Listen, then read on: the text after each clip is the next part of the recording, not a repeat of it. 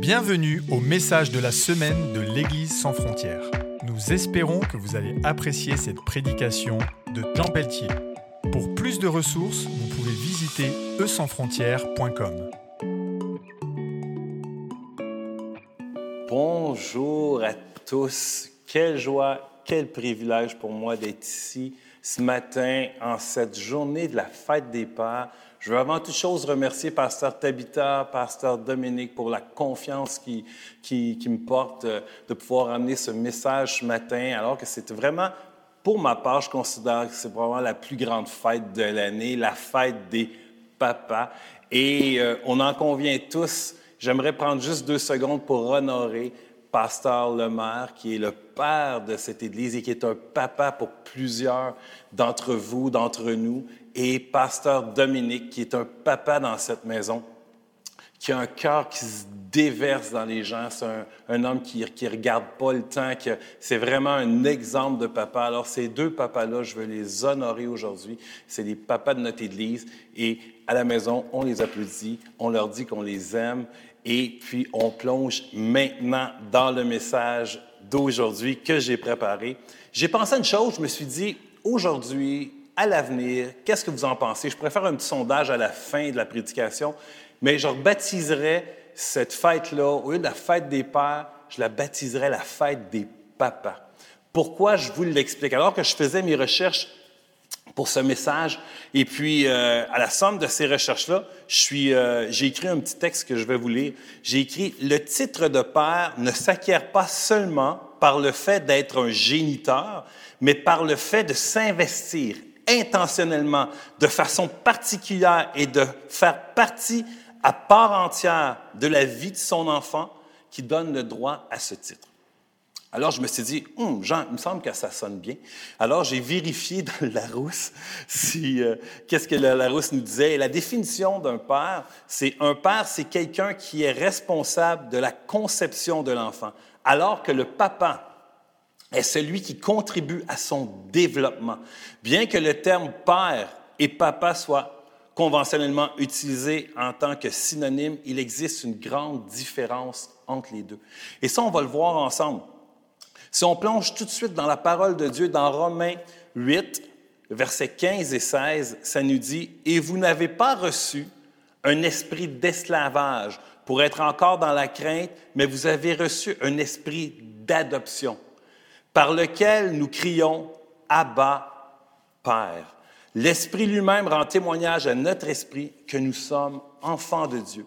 Le mot Abba, Père, exprime l'affection filiale envers Dieu. Donc, c'est un lien qui est beaucoup plus près que le, que le, que le mot père. Donc, c'est papa, Abba, papa. C'est cette affection-là, cette proximité-là qu'on a avec notre papa céleste qui nous donne le droit de l'appeler papa. Alors, euh, c'est pour ça que d'être né de nouveau nous transporte, nous transporte dans ce, dans, cette position-là où ce qu'on peut l'appeler papa. Avant d'être né de nouveau, on avait un Père céleste, un créateur, un Père qui avait conçu la terre, l'univers. Et pour moi, quand, quand, j'ai plongé dans ça, ça a été une révélation. J'espère que vous allez vraiment la saisir aujourd'hui, qu'on avait un Père qui était concepteur, alors que par l'Esprit, on est né de nouveau, par le sacrifice de Jésus-Christ, tout ce qu'il a accompli à la croix, il nous a permis de rentrer dans cette dimension avec notre Père et de l'appeler maintenant papa. Parce que notre papa, maintenant, est investi. La grande différence, c'est que le papa, lui, il est investi. Il prend toutes ses ressources et il l'investit dans les enfants qu'il aime. Alors, je vous invite vraiment, vraiment à leur remercier, à remercier Jésus-Christ pour ce qu'il a fait, pour nous avoir donné cette opportunité-là de pouvoir appeler notre Père céleste papa. Et je crois personnellement, profondément, qu'on rentre dans une saison, la saison des papas, la saison de ceux qui s'investissent, de ceux qui se donnent, de ceux qui prennent leurs ressources et qui, sans compter, s'investissent dans les gens que Dieu leur met sur leur chemin, que Dieu met dans leur vie, que Dieu met dans leur route.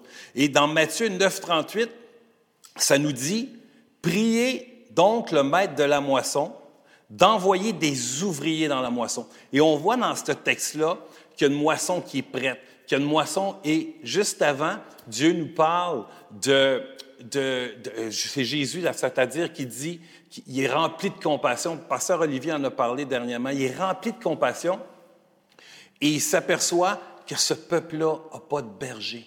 Et il dit, envoyez, priez le Père qu'il y ait des ouvriers, qu'il y ait des bergers qui viennent s'occuper d'eux, qu'il y ait des papas qui viennent s'occuper d'eux. Le mot berger, un berger, c'est quelqu'un qui s'occupe d'un troupeau. Et si on peut voir l'amour qu'un berger a pour son troupeau, s'il y en a un qui s'égare, il va laisser les 99 autres en sécurité pour aller chercher celui qui s'est égaré. Notre Papa céleste fait la même chose pour chacun de nous. Notre Papa céleste s'investit totalement à aller chercher celui ou celle qui s'est égaré. Et je crois vraiment dans la saison qui s'en vient, où ce que des multitudes vont, vont, vont venir à la connaissance de Jésus-Christ.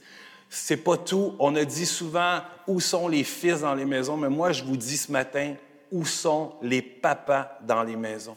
Les papas qui vont s'investir, qui vont se donner, qui vont prendre, qui vont, qui vont se déverser dans la vie de jeunes, de personnes, je dis de jeunes, mais ce n'est pas seulement de jeunes, de gens que Dieu va leur confier.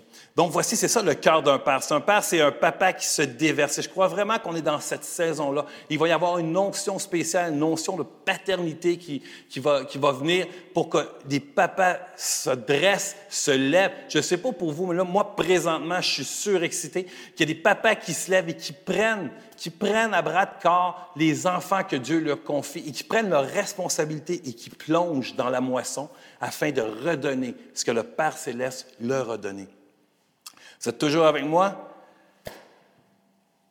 Assurément, comme Père naturel, chacun de nous, on veut laisser un héritage à nos enfants. Notre Papa spirituel, notre Papa céleste nous a laissé un héritage éternel que nous, en tant que Père, on veut transférer. J'aimerais qu'on comprenne ensemble une chose. Si vous aviez un trésor, si vous aviez de quoi que vous aimeriez qu'il reste éternellement dans la vie de vos enfants, qu'est-ce que ce serait? Qu'est-ce que ce serait? Quel est l'héritage éternel que vous, aimeriez donner à vos enfants, à ceux que Dieu vous confie? Eh bien, pour moi, ce serait de leur donner la vie éternelle. C'est pour moi qui la donne, mais les diriger vers la vie éternelle.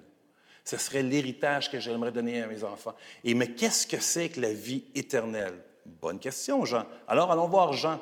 Moi, je crois que Jean, dans la Bible, c'est quand même un, un bon, un bon évangile à, garder, à regarder. Jean, Jean 17, 3. Or, la vie éternelle, c'est qu'ils te connaissent, toi, le seul vrai Dieu, et celui que tu as envoyé, Jésus-Christ. Alors, notre travail de papa, nous, notre héritage qu'on veut donner à nos enfants, c'est de les diriger, de les guider vers l'héritage céleste qu'ils ont en Jésus-Christ avec leur Papa céleste. Notre travail à nous de papa, et non pas de père, mais de papa, c'est de vraiment prendre toutes les ressources qu'on a, de les mettre à leur disposition afin qu'ils soient guidés et dirigés vers le Papa céleste. Et on voit Paul. Paul, dans 1 Thessaloniciens 2, 11 à 12, il nous, euh, il nous donne un bon exemple de ça. On le voit dans 11, il dit, vous, avez, vous savez aussi que nous avons été, pour chacun de vous, ce qu'un père est pour ses enfants. Puis il nous dit comment qui a été. Dans 12, nous vous avons encouragé, réconforté et supplié. Dans d'autres versions, c'est exhorté. Et nous avons s'exhorté de marcher d'une manière digne de Dieu, qui vous appelle à son royaume, à sa gloire.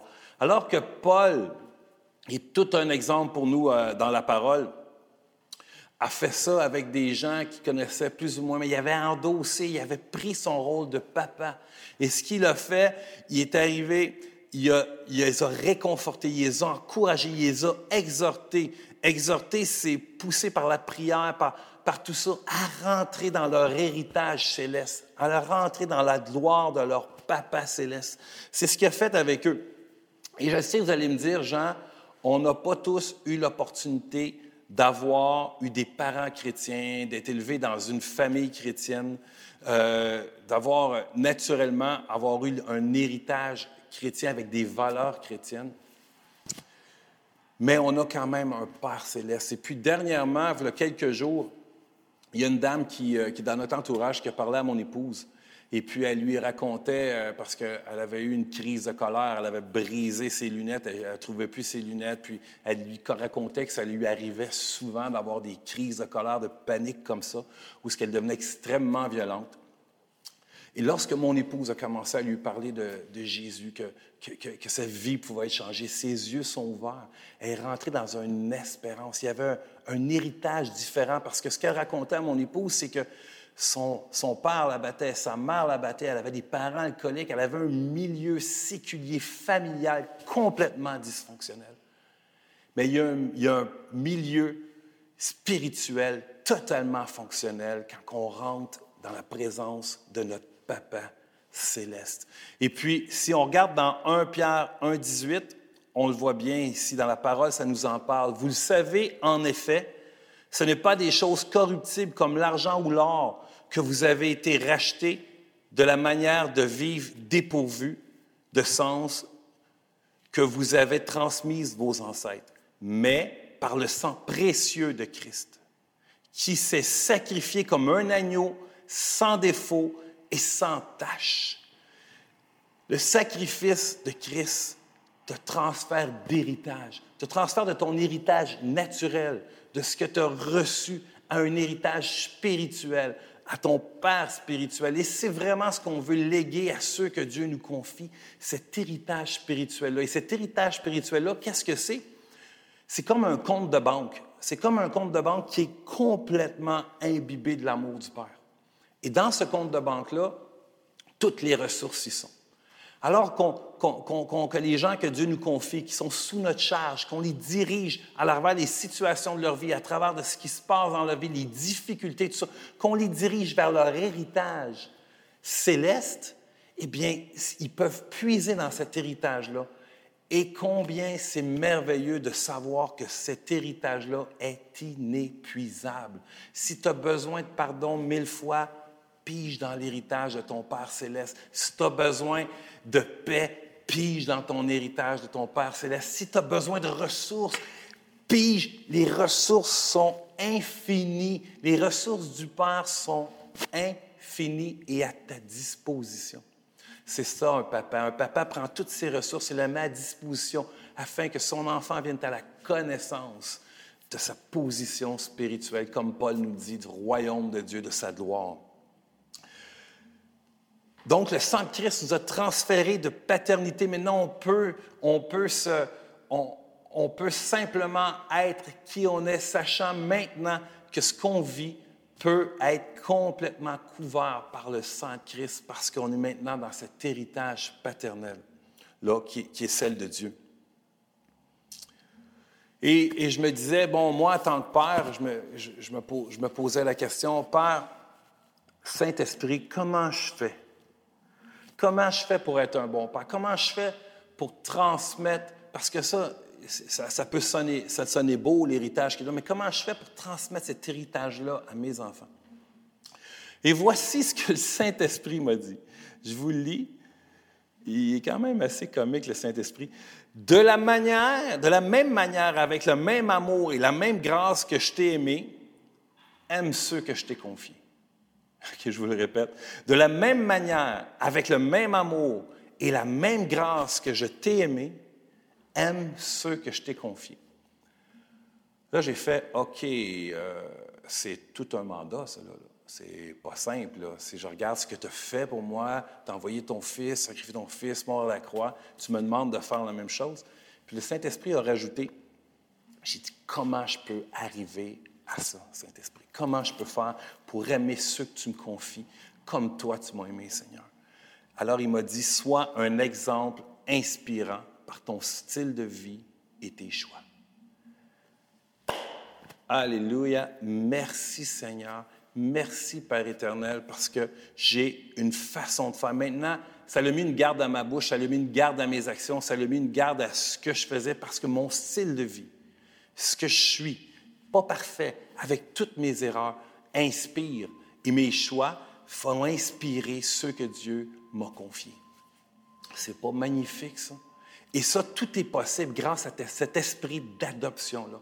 Alors que je peux crier Abba, alors que je me sens au bout de mes forces dans une situation, je n'ai pas les réponses. Moi-même, je peux aller piger dans mon héritage spirituel afin de transférer cet héritage-là, le démontrer à, ma descendance, à mes descendants et à ceux que Dieu me confie. Parce qu'être un papa n'est pas nécessairement être un géniteur. Tu peux être un père sans être un papa et tu peux être un papa sans être un père la, différence entre les deux, c'est que le, le père, c'est une, action, c'est une, une, condition, tandis que le papa, c'est une fonction. C'est quelqu'un qui s'investit avec toutes ses ressources, avec Donc, mes ressources, mon héritage spirituel, je veux le transférer à ceux que Dieu me confie en tant que bon papa. Et ça, ça ne peut pas se faire, comme je vous disais tantôt, ce conte céleste-là, il, est enrobé de l'amour. Tout ce qui est dedans est imprégné d'amour. Alors, le Saint-Esprit m'a emmené dans, quand il me disait, tu euh, c'est avec tes actions, avec tes choix, avec soit, soit, une inspiration par tes actions et tes choix, il m'a emmené dans 1 Corinthiens 13, 1, 8. Fait qu'au début, ça semblait impossible. Après ça, ça semblait possible. Et Là, ça semble, euh, je, vais vous, le lire, on connaît tous quand même ce, passage-là, de 1 à 8. Si je parle les langues des hommes et même celles des anges, mais que je n'ai pas l'amour, je suis un cuivre qui résonne ou une cymbale qui retentit. Si j'ai le don de prophétie, la compréhension de tous les mystères et de toute la connaissance, si j'ai même toute la foi jusqu'à transporter les montagnes, mais que je n'ai pas l'amour, je ne suis rien. Et si je distribue tous mes biens aux pauvres, même si je livre mon corps aux flammes, mais que je n'ai pas l'amour, cela ne sert à rien. L'amour est patient. L'amour est bien et bonté. L'amour n'est pas envieux. L'amour ne se vante pas. Il ne s'enfle pas d'orgueil. Il ne fait rien de malhonnête, ne cherche pas son intérêt, ne s'irrite pas. Il ne soupçonne pas le mal. Il ne se réjouit pas de l'injustice, mais il se réjouit de la vérité. Il pardonne tout, il croit tout, il espère tout, il supporte tout. L'amour ne meurt jamais, les amis. Ça, c'est l'amour du Père. C'est l'amour parfait du Père qui nous demande d'expérimenter. Mais la beauté de la chose, c'est que par l'Esprit de Dieu, on peut être capable de dispenser de cet amour-là à ceux que Dieu nous a confiés. Assurément, ça semble gros, mais quand on a goûté à l'amour du Père, quand on a saisi l'amour du Père, quand on a la révélation de comment Papa nous a aimés, il est plus facile de le transmettre. Pour pouvoir transmettre l'amour du Père à ceux que Dieu nous a confiés, il faut premièrement y avoir goûté. Et ça fait, fait deux jours que le Saint-Esprit, Saint-Esprit me réveille et, euh, présentement cette pression-là de l'Esprit de prier pour ceux qui n'ont jamais goûté à l'amour du Père. J'aimerais ça qu'on prenne juste quelques secondes si tu n'as jamais goûté à l'amour du Père, ma mère, elle disait toujours cette phrase, elle dit, tu ne peux pas donner ce que tu n'as pas reçu. Mais si tu n'as pas jamais goûté à l'amour du Père, l'amour qui pardonne, l'amour qui transforme, l'amour qui, qui se sacrifie, l'amour qui aime, cet amour-là complet du Père, je t'invite avec moi de prendre juste deux secondes. Mais si tu as déjà goûté puis tu veux goûter encore, on va juste prendre deux secondes, on va lever nos mains comme ça ou dans les airs, comme vous le voulez à la maison. Et puis je vais prier pour vous. Parce que je veux que tu comprennes une chose, j'ai aussi juste le nom de Nicolas en tête. Ça fait deux jours, puis euh, je m'adresse particulièrement à toi, Nicolas. Euh, j'aimerais ça que si, ça, te parle, si je te parle, tu nous envoies un message. Mais Nicolas, je, je sais que tu n'as peut-être pas, dans ta vie, ça, comment je te dirais ça, tu n'as pas goûté à la vraie amour du Père, un peu comme Claudette ça a été bafoué dans ta vie. Mais aujourd'hui, le Père veut te dire et me dire à chacun de nous que tu es précieux, que tu es aimé, qu'avant la fondation du monde, tu as été choisi de Dieu, que dans Jean 3,16, le Père a donné, donné son Fils pour que tu sois sauvé, afin que tu aies cette communion-là de papa avec lui, que tu es, ton nom est écrit dans le livre de la vie, que j'arrive, tu ne sais plus quoi dire pour que tu comprennes combien il t'aime, combien il a tout sacrifié, combien il a tout refait pour que tu sois en communion avec lui. Alors, à ce moment même, maintenant que tu as les yeux fermés, que tu as les mains comme ça, Père éternel, je te prie maintenant pour chaque personne qui veut goûter, qui veut un ressourcement dans ton amour maintenant, Seigneur. Tu envahis les maisons, Saint-Esprit. Tu viens toucher les cœurs. Tu viens transformer. Tu viens donner la vie afin qu'eux aussi puissent s'écrier maintenant, Abba, Père, par cet esprit d'adoption-là, Seigneur qu'on n'a jamais mérité, mais par toi, Jésus-Christ, cet esprit d'adoption-là qui nous permet de crier Abba, Père. J'espère que tu sens la présence de Dieu. J'espère que tu sens la touche de Dieu, combien Dieu t'aime, combien Dieu te chérit.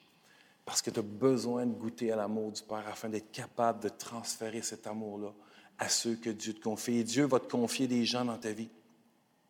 On, euh, le, on le sait. Donc, Maintenant que tu es dans cette euh, position-là, que tu es en position de réception-là, que ton cœur est ouvert à l'Esprit de Dieu, j'aimerais m'adresser à toi aussi, que peut-être que tu n'en as pas eu de papa. Peut-être que ton père, euh, ton père a été déficient. Peut-être que tu n'es jamais venu à la connaissance de Christ, que tu, entends ce que je te dis, que, tu dis Wow, j'aimerais ça avoir un père qui est comme ça, un père qui, qui, qui, qui m'aime comme il a été aimé, un père qui s'engage, un père qui se déverse, un père qui monte la voix, un père qui est intentionnel, un père qui est accessible. Eh bien, ce papa-là, il est accessible pour toi aujourd'hui.